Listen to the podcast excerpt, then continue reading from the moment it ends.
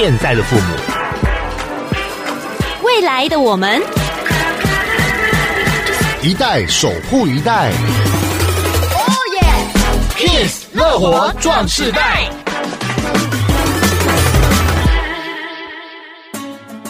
欢迎大家收听《Kiss 乐活壮世代》，我是曲曲，我是杨纯。在今天节目呢，我们是饮食篇的开启。嗯，那今天要跟大家谈谈怎么享受生活，怎么重新来检视我们跟这片土地、跟我们周遭人的关系。那今天呢，我们的主题很特别哦。嗯，讲到就是关于慢食运动。我觉得这一集我们要试着呢，连讲话速度都要慢一点点了。我连呼吸的速度都放慢了，好像不能太慢了，听众会听得不耐烦。没错。好，说到慢时运动，大家很容易联想跟快，因为我们呢受到西风东渐的影响，所以呢有这个速食。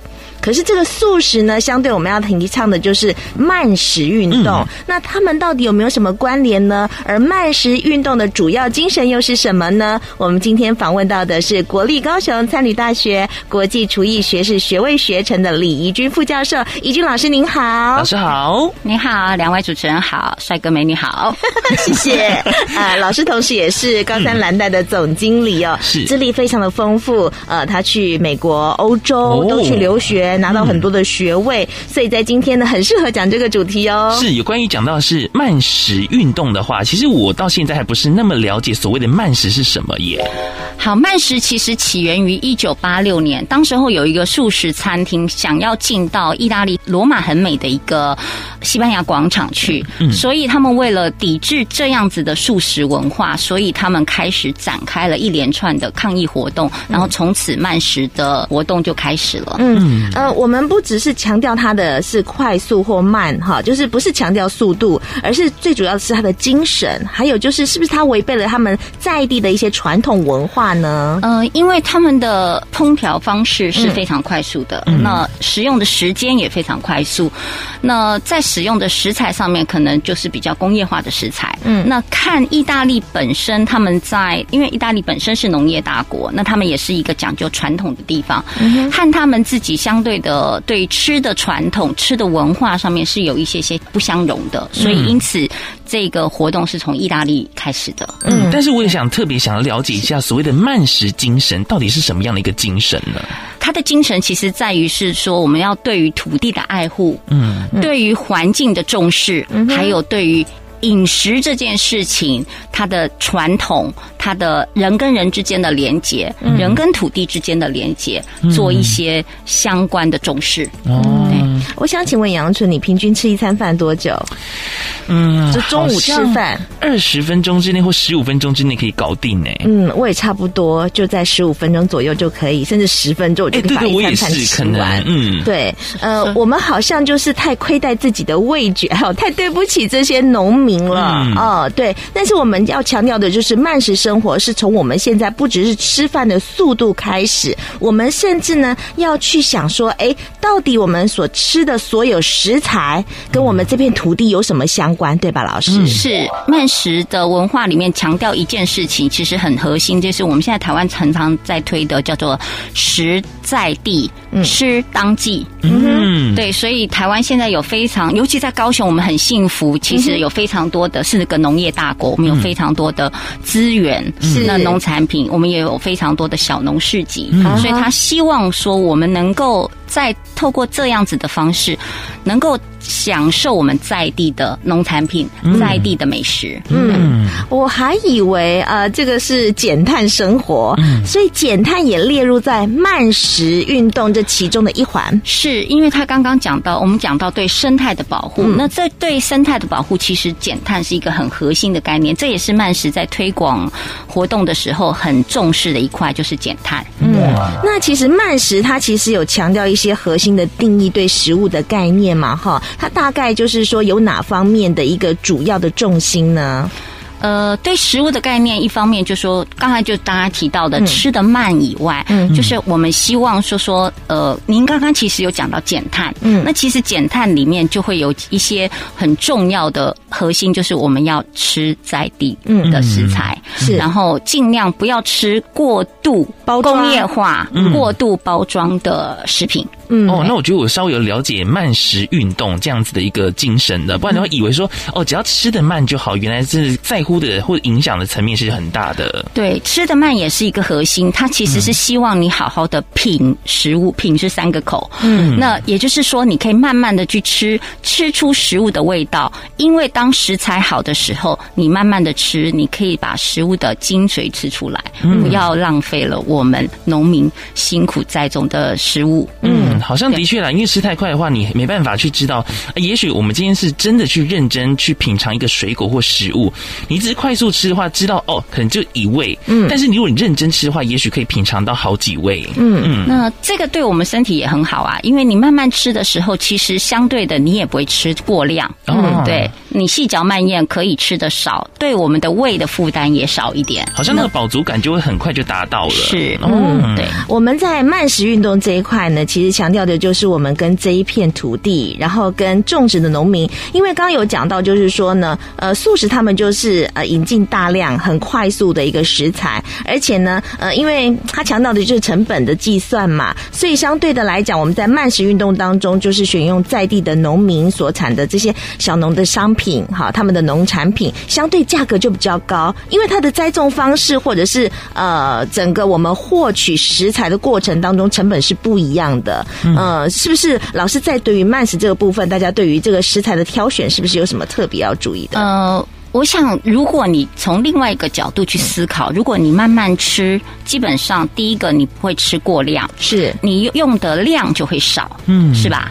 再来。一个就是，如果我是用在地的食材，那你要去思考，我用在地的食材的时候，当我去买到比较新鲜的东西，其实我储存的时间其实相对也比较长。哦，所以你就可以买比较稍微量多一点点，分量储存，然后再来就是因为你买的东西是好的食材，你也不会减少浪费，你会很认真、很优雅的去把这个你的东西有仪式感的去享用。嗯，哦，的确啦，因为很多人可能会到那种大卖场去。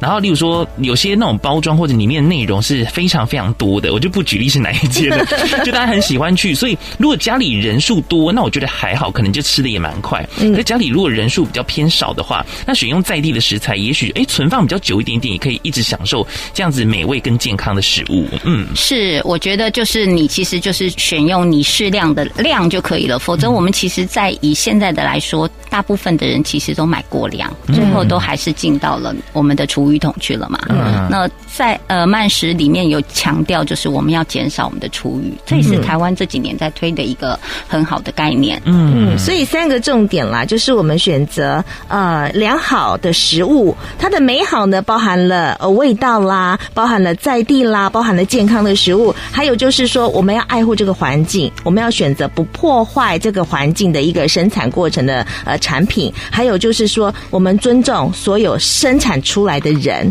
公平的对待他们，这也是慢食的一个重心。是，嗯，公平的对待辛苦的农夫们。嗯，对，那这样子我们台湾才会在农业上面能够有更长更远的发展。那这也就是永续的概念。天哪，我觉得好有正能量哦！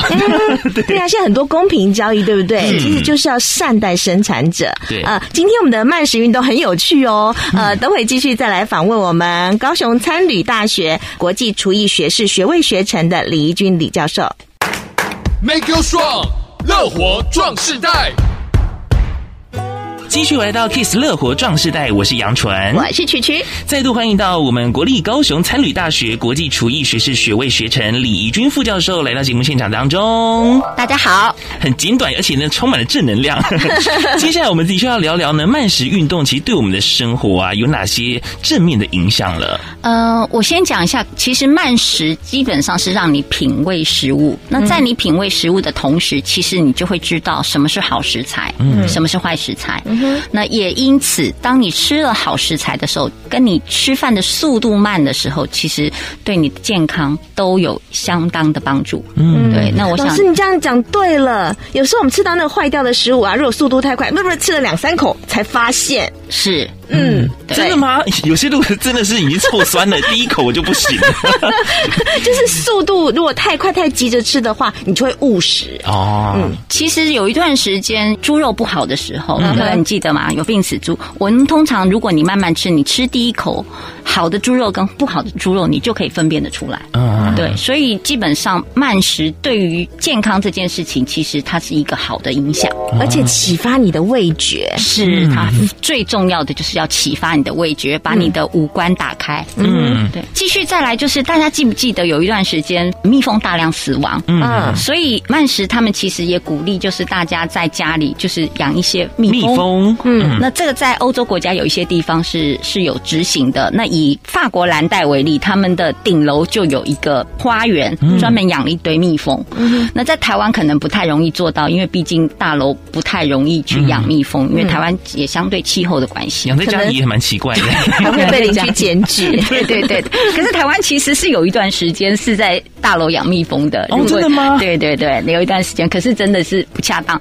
那再来，其实就是因为蜜蜂的大量死亡，造成就说我们对于这块土地的重视。嗯，那再来就是台湾有推一个东西，也非常的正向，就是学校农场。这也是曼食的精神，也是他们在推动的文化之一。就是说，呃，他们希望孩子在成长阶段就能够接近农业、嗯、接近植物，嗯、然后知道这个菜、这个花是怎么养出来的。嗯、那这也是非常适合我们现在人忙碌的生活。嗯，对对，好像开心农场的感觉。对，开心农场。以前我们都是在你知道，就是在网络上种菜啦，嗯、收割。有学校农场，还有假日农夫嘛？这就是让大家能够真的去体会到农民耕种，还有所有的植物的生长过程。是，那再来就是对于厨余的减少，就说希望我们用好食物的时候，你能够好好的品味，好好的把你的东西好好的享受完毕，不要有多余的厨余浪费。嗯，对，是。那再来就是养殖的东西都必须是对于这块土地不会大量破坏的。呃，不管是肉或者是鱼这些东西，我的。养殖方式都不会对于我这个环境有破坏，嗯、然后再来就是就刚才讲的减碳的部分，就是尽量的实在地吃当季，对，就是不要竭泽而渔，是，然后呃，我们用最自然的方式，然后去取得我们的食物，因为我们的食物不包含只是蔬菜嘛，嗯、也有从鸡鸭鱼肉啊、牛羊啊这些来的，嗯、我们都是要呃善待我们呃取得食物的来源。是，那在那慢食的里面还有一个核心，就是少吃肉，哦、少吃肉。对，因为肉的养殖的方式，基本上尤其是大型的肉，嗯哼，比如说牛肉这一块，哦，碳排放量很高，对，它的碳排放量很高，所以它会鼓励比较多的在地的农业。所以台湾有推过一周一蔬食，嗯嗯，那这个就是。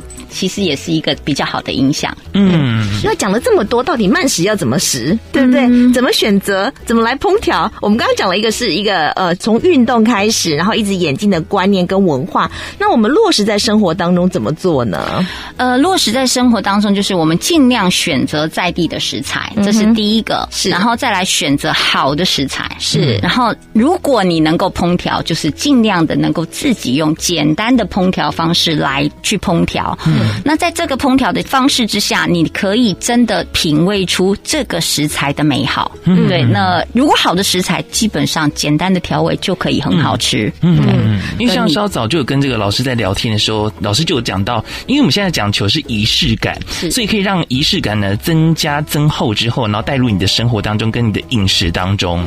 是很重要的，就是你在慢慢吃的时候，其实我们现在很流行一句年轻人的说法，就是 仪式感。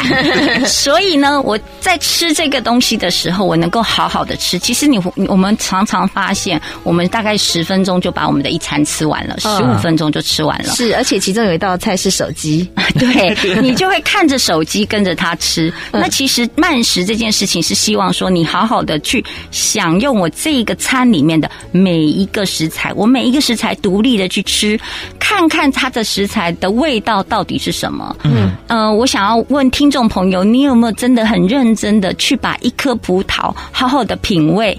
凤梨，好好的去吃吃看，不同品种它有什么不同的味道？嗯，那好好的去品品看，再过来的荔枝，嗯，大树的荔枝，跟你也许到了台北吃到市场买的荔枝，是不是有不同的味道？我想这个其实就是慢食的一个核心概念，品。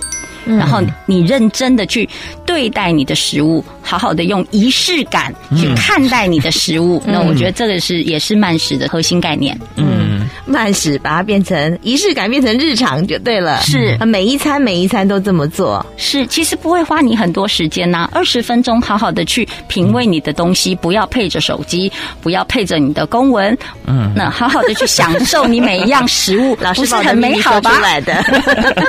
可是像刚刚呃有讲到慢食的一个精神呢，嗯、可能一个很重要的地方也讲到关于传统。嗯，因为现在可能有些家庭还是这样子，就是吃饭时间不能配电视，嗯、大家就。就是聚在这个餐桌上面，好好的吃，嗯，然后好好享受大家呢聚在一起的感觉之外，也好好品尝食物。对，这就是刚刚我讲的，为什么意大利人要推？他们很在意家庭，他们很在意家庭在一起吃饭的那种仪式感。台湾本来也就是很重视家庭概念的一个文化，嗯，那再来台湾也很重视我们自己吃的东西，我们很重视饮食文化，所以其实这就是为什么我们就是圆的盘子一起分享菜肴的概念。嗯，那所以意大利人跟我们其实在文化上面其实是很像的。那可是因为我们现在大家都在忙碌了，嗯，都忘记了我们应该要好好的一起坐下来吃饭，而不是每个人拿着自己的东西。对着电视吃，嗯，那我觉得很可惜啦。而且老师还强调，就是说疫情期间反而更适合推动慢食哦。嗯，嗯对，现在疫情期间，其实大家有没有发现，每个人都在家变厨师了？哦、对对对，对防疫餐，对自己要在家煮饭嘛。嗯、那再来就是很家庭的小朋友也都在家，那你就得要在家里一起。在一个屋檐下一起生活，那既然要一起生活，就好好的生活。嗯、我们透过吃的方式慢慢吃，大家花一点时间在餐桌上一起分享我们的想法。做一些情感的交流，我觉得这应该也是一个慢食慢活的核心。那最后疫情回来，每一个人都有一个和谐的家庭，不是很好吗？嗯，我也很喜欢这样的感觉。什么时候你一辈子当中有两个月可以完整的时间跟家人在一起？嗯、然后你有发觉吗？我们的脸书很多都是妈妈呃推出那个防疫餐，啊、很多小朋友都是小帮手。我发觉现在很多小孩子都变小厨神了，真的真的。嗯，所以不在这个时候来。落实慢食运动什么时候来落实的？就 right now 好吧，所以有些人开始进行了啦。好，我们等会呢再来请老师告诉我们，到底呃慢食的过程当中怎么选这个食材，怎么讲究在烹调上面的功夫，还有其实好像我们还可以做很多实际上的一个料理餐点。嗯、我们等会把这个食谱来告诉大家，等会再来继续访问我们的怡君老师。Make you strong，乐活壮世代。继续回到 Kiss 乐活壮士代，我是曲曲，我是杨纯。在今天我们的慢食运动当中呢，为我们来讲解这个主题的是国立高雄餐旅大学国际厨艺学士学位学程的李怡君副教授、怡君老师。嗯，那刚刚怡君老师跟我们讲到很多慢食运动的一个概念跟想法，但是我们现在要落实喽。哦，而且今天呢，要带大家实地的来操作。不过先请大家准备纸笔哦，对，或者是打开手机用笔记本记下来也可以。我觉得年轻人用手机比较。快，我用纸笔比较快。先用录音的好了啦。好了，马上 record 键按下去。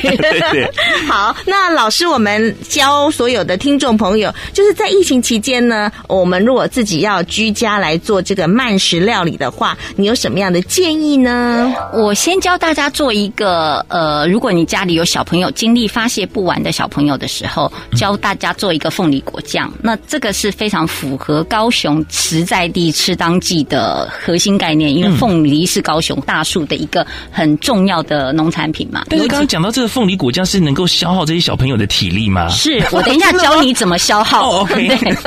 好，来，那个你只要准备，因为现在刚好是土凤梨的季节，那也是非常符合我们要的食材的概念。那你就买了土凤梨来，那我们需要的是一公斤的凤梨果肉。是，然后我先把食谱念完，一公斤的凤梨果肉。糖三百克，麦芽糖三百克，然后再加上柠檬汁六十克。那当然，如果你买的凤梨酸一点，你的柠檬可以减一下。嗯，好，那你应该知道凤梨果酱的果肉都是碎的，对不对？是。那凤梨有凤梨心跟凤梨肉，嗯、所以就麻烦家长们呢，就把那个凤梨肉切下来。让小朋友呢戴了手套去抓那个凤梨肉哦，用抓的，而不是用捣的，也可以用捣的。哦、那用他用他的方式去抓抓凤梨肉，让他抓碎，那是不是可以消耗他的体力？哦，而且他们觉得很好玩。对，那爸爸妈妈会用刀的，就把凤梨心切一切，我们不要浪费。嗯，我们就把这个凤梨做成。凤梨碎的概念，然后加在一起煮就可以了，所以就一起加进去，然后一起加进去。对，那如果你喜欢酸一点，你可以柠檬汁在后面加，那就看你你每个人的口味。那因为小朋友的关系，我就让柠檬汁一起加在里面一起煮。是，那你就大火煮滚了以后，小火慢慢煮。那它需要花一点点时间，那这个时候就是爸爸妈妈跟小孩子亲子同乐的时间了。那呃提醒大家，因为凤梨煮到后面，你其实是浓缩果酱的概念是。那会比较烫一点点，那建议大家用比较大一点的锅子，uh huh. 然后比较高一点，免得那个凤梨煮到后面会比较浓，会那个那个其实糖的温度还蛮高的，会烫到小朋友。Oh. 对，那其实注意这样子的细节，其实就会是一个小朋友早餐很好的一个果酱，而且很天然，嗯，oh. 很健康啊。煮多久啊？呃，它大概需要煮到四十分钟左右。四十分钟都是大火吗？呃，没有，先大火煮滚，然后小火慢慢的去煮，让它的水分。降低哦，它在小火煮的时候需要去搅拌吗？是哦，对，非常重要，要搅拌，免得焦掉。因为搅拌的时候，小朋友也有工作做，妈妈有工作做，大家轮流，这样子妈妈的手才不会太酸。因为刚想说，大家聊天的话，是不是不用搅拌呢？好像学问到关键。我为什么会问这个呢？就是因为我曾经就是不管它，玉米浓汤就在那边热着，然后我就被指责了，你不知道要搅拌吗？原来如此。有经验了，有经验。被骂的经验。这个保存方式呢？因为我曾经去做过这个凤梨果酱，嗯、然后它好像说什么很热的时候要什么倒扣啊才能真空啊之类的这有没有什么诀窍啊？嗯，那因为如果你是用玻璃瓶，你在家里要保存比较久，或者是你煮比较多的时候，基本上我们会建议你，呃，玻璃瓶装九分满，那是铁的盖子，那你装满之后比较烫，那你把它倒扣过来。利用热胀冷缩的概念，那个我们一般那个。玻璃瓶上面那个膨起来的地方，它会因为热胀冷缩，它就缩进去，所以这一罐等于就等于将近是密封的状况，你可以保存比较久。等它冷了以后，你放冰箱可以保存比较久。哦，对，那就是你刚刚讲的概念。那如果说你不是这么大量，然后是自己家里用的话，是基本上你就直接把它装在你的容器里面放冰箱，其实也还可以保存一段时间。啊，这个果酱运用很广泛呢，来几道料理吧。呃，当然你这个果酱可以拿来涂面。面包最简单的方式。嗯、那另外的一个方式就是，我们其实大树还有一个东西叫做凤梨豆酱。是，那你这凤梨豆酱再加上苦瓜，加上鸡，你也可以把你原来的凤梨酱，因为是甜的嘛，是你再把这个甜的味道加进去，我们做一道凤梨苦瓜鸡汤。哦，翁来抠鬼鸡，哦，大概翁翁翁啦。但是有有些职业不要吃凤梨啦。哈，对对对对对，现在这这个时间，医护千万不要，对，不好意思，对 不对？是 那翁来扣龟根应该也很简单做哈，是我们来扣龟根，因为其实呃保存传统也是一个慢食的核心概念。那其实我们台湾的凤梨豆酱是非常在地、天然，然后也非常很好的一个加工品。那我想这个到到任何小农市集或任何的市场都可以看到凤梨豆酱，尤其在高雄，我觉得高雄非常多。那其实就是用凤梨豆浆加上台湾有很多在地很好的品种的鸡，嗯，再加上这个时候的苦瓜，然后再加上几片姜片，然后如果你喜欢甜一点，再加上你刚刚的凤梨果酱，就可以变成一个很好的鸡汤。那简单的就是你把鸡买回来之后穿烫一下，或者是你比较有时间，希望味道更好，你直接把它煎一煎。那煎一煎当然香味会更好。那你也可以把鸡的油去透过煎的时候把它逼出来，那你加相对的那个鸡油也少一点点，嗯、然后加上半颗凤梨半只鸡的概念。那如果你想要省一点，你凤梨可可以少放一点，嗯、那看你喜欢的味道。再加上三大匙的凤梨豆酱，然后加上三片姜，一起去煮，就可以去煮出一个很好苦瓜凤梨鸡汤，不用加盐，不用加糖。嗯，不用加任何的调味料，它就会很鲜很美。嗯，像刚刚这个讲到的凤梨果酱，没想到可以煮甜的，也可以煮咸的。嗯，嗯对，我可以做果酱，那你负责做红来抠鬼给。为什么男的要交给我？因为我觉得你比较有天分。我可能就喜欢全把它加在一起，这样煮一煮应该也可以。我我先讲一下为什么 一般传统的苦瓜凤梨鸡汤是没有加凤梨果酱，为什么我会加进去？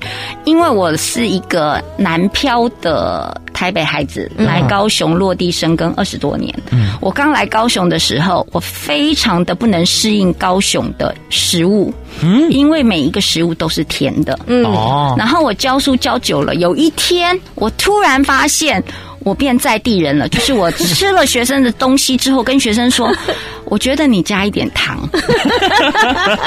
所以我就发现高雄人吃的东西其实是。有一点点甜味的，包含我们小港很有名的一家土托鱼羹，都是甜的。嗯，所以我就会建议，在高雄的话，你就加一点点凤梨果酱。嗯，如果你不在高雄，你不喜欢吃这么甜，你可以用传统的方式，不要加凤梨果酱。嗯，哦，这个我想要分享一件事情，因为我是活了三十几年之后，我才发现我的口味是偏甜的。嗯，因为我到有一次到了中部去吃一个呃肉燥饭，是，然后我吃一口说，哎，你们的肉燥饭这个肉燥饭怪怪的。怎么只有咸味？他说那是因为你们高雄人都吃甜的。我说哇，恍然大悟，原来我们吃从小喜欢吃那个肉燥都是甜的。嗯，习惯被养成的啊，口感也是这样定型的啊。嗯，所以老是入境随俗。对，所以我做了一个高雄版的苦瓜凤梨鸡汤，可以加入我们高雄的行列。谢谢。其实我觉得说不定意想不到的美味就在这里。对啊。哦，所以我觉得其他地方的朋友，你可能平常吃东西没有像高雄这么甜，但是加一加吃吃看，有高雄味的凤梨苦瓜鸡，微甜就可以了啦。是，当然微甜就可以了。嗯，好。不过老师的另外一个身份是高餐蓝带的总经理，到底蓝带在教什么？我可以去上课吗？还是说他就找那个呃厨艺很高的人去进修的？呃，蓝带在全世界有二十个国家、三十五个校区都有。那我们其实强调的是要把传统的美食文化带到一般人的生活，所以呃，蓝带的核心就是让所有不会厨艺的人都能够学会做菜。所以我们在高雄很特别，我们来做菜的真的都比较是不会做菜的呃大众们。那我们有信心把不会做菜的人教成会做菜的人，那这个是很棒的。好的，曲曲 go，曲曲 go。我在想，我老公应该很想把我推去上课吧？而且你看，你一上课就是蓝带等级耶！哇哇哦！你想不想挂黑带？我可以来个黑带。我蓝带。哎，好，就是感觉好像蛮有这个兴致想要去上。呃，这样听一听来讲，比如说法式料理或什么样的料理，它这个料理的手法只是技巧，它最主要的就是呈现食材的美味。是，其实烹调美学这件事情，就是要把食材的美味呈现给大家，给会欣赏的人。嗯、听完这一集节目之后呢，我突然有个想法，我们都太讲求快速了，嗯，快速效率，然后一天二十四小时，我们到底花多少时间在生活呢？嗯，我常常跟我自己身边的朋友讲，其实我们八个小时的工作，不就是为了我们八个小时的睡眠，跟我们八个小时好好的生活吗？嗯，很有道理。对，反正现在疫情期间，我们开始来呃落实这样子的慢食运动，我们先从自己来开始实践看看，我们能不能做到？我们来关怀我们的在地小农，关怀我们这一片土地。我们是不是把呃养育我们这片土地呢，当成我们的大地之母，好好回馈它，然后让我们的生活当中借由它所提供的来提升我们生活的品质，呃，而且还有跟人之间的连接。好，先从吃你的东西，好好的有一个仪式感开始，认真的品味你吃进去的每一个食物的味道。嗯，如果不能够就是很快的进入到慢食的话，其实就是慢慢的来，也是可以循序渐进的方式啦。是，所有的事情都要慢慢的来，是的，才可以达到更好的效果。谢谢，慢慢品尝好滋味。嗯，好，希望大家呢能够慢食、慢品、慢生活。今天非常谢谢国立高雄餐旅大学国际厨艺学士学位学成的李怡君副教授、怡君老师来到我们节目当中。谢谢两位帅哥美女，谢谢老师，谢谢。乐活 Q&A。大家好，我是国立高雄餐旅大学的李怡君老师。怡君老师你好，有听众想问，最近开始实行慢食运动，不过发现如果要购买优质食材，材料费经常超出经济负荷，请问慢食真的那么贵吗？有没有经济实惠的准备方法呢？呃，我觉得每个人还是要依自己的经济方式去选择你该用的食材，可是我们慢食强调的是你用当季。在地的食材，那如果是当季的食材，其实是相对来说价格没有这么高。那在地的话，因为它的运送的距离也短，其实也没这么高。如果说在这种情况之下，因为你要好品质的食材，可能费用会高一点的时候，那我们就会来过来去讲慢食，其实是要慢生活，也就是说你要慢慢的吃的时候，你相对来说你吃的量就不会太多。那再来就是你要减少厨余，因为是好的食材，你也。不会浪费。再来，因为好的食材，你也不会买过多。那这样子情况之下，其实如果量少的时候，不需要买这么多，那价格也不会高，你也不会浪费。另外，像是上班族忙碌工作，如果上班的时候想要实践慢食精神，可以怎么做呢？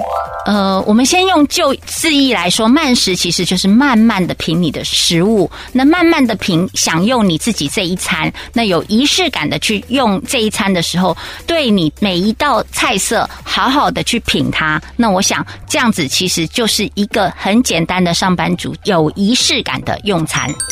最后，想要请教老师，用什么样最简单的方式来做一道方便的慢食料理呢？